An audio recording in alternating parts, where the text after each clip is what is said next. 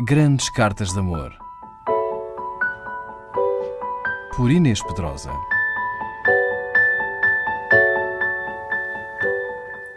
Só escreve cartas quem deita as cartas da sua própria vida. Florbela Espanca sabia-o bem. Aprendeu a construir-se desde a infância a partir da ilegitimidade da sua origem como figura de escândalo e exemplo.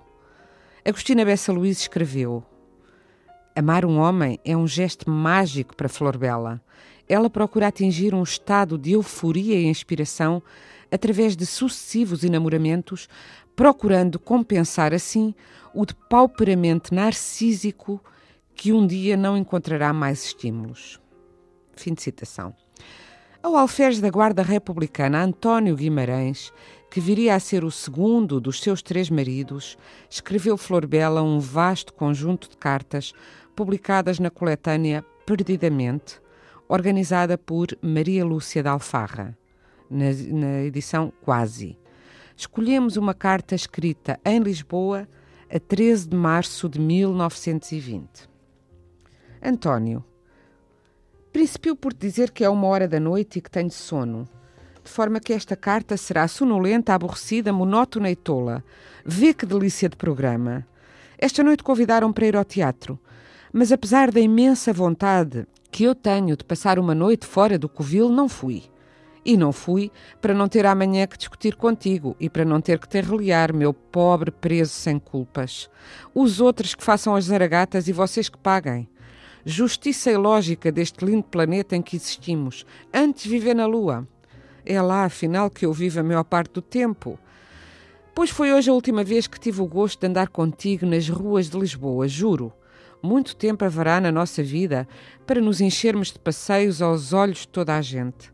Em breve poderei sair contigo e, se me não apetecer sair de dia, sairei de noite, que é ainda mais poético e mais cômodo. Não és da minha humilde opinião? Tu, afinal, com o teu muito amor por mim, mostras precisamente o contrário, visto que me podes prejudicar o mais possível e, afinal, por uma coisa sem importância nenhuma, mas a que todos os outros, na sua estupidez, acharão imensa.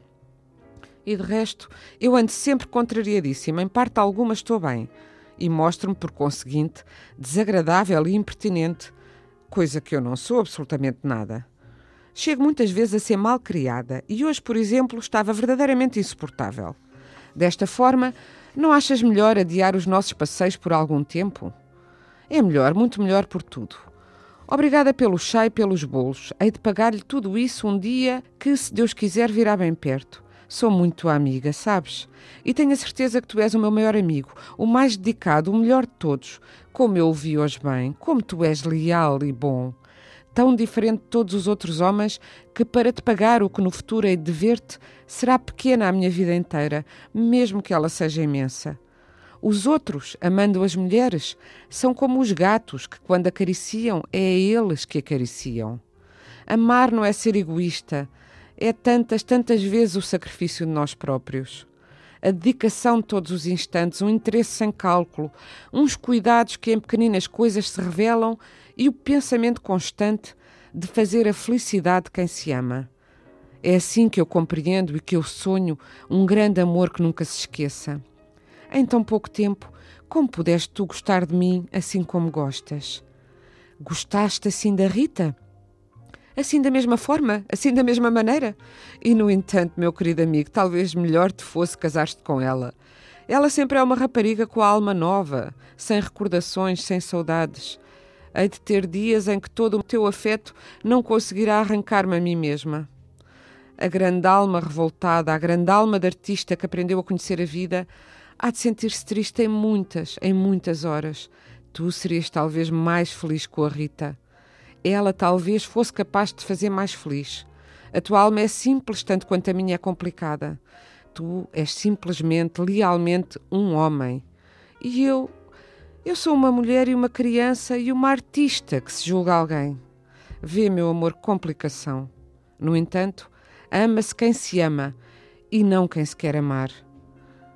E é assim que, em vez de casar com a Rita, que te poderia fazer feliz, casas comigo, que talvez não seja capaz disso. E afinal, porquê é que eu valho mais do que ela? Porquê? De que vale no mundo ser-se inteligente, ser-se artista, ser-se alguém, quando a felicidade é tão simples? Ela existe mais nos seres claros, simples, compreensíveis, e por isso a tua noiva de dantes vale talvez bem mais que a tua noiva de agora, apesar dos versos e de tudo mais. Ela não seria exigente, eu sou muitíssimo. Preciso de toda a vida, de toda a alma, de todos os pensamentos do homem que me tiver. Preciso que ele viva mais da minha vida que da vida dele. Preciso que ele me compreenda, que me adivinhe. A não ser assim, sou criatura para esquecer com a maior das friezas, das crueldades. Eu tenho já feito sofrer tanto, tenho sido tão má. Tenho feito mal sem me importar, porque quando não gosto, sou como as estátuas que são de mármore e não sentem. Grandes Cartas de Amor. Por Inês Pedrosa.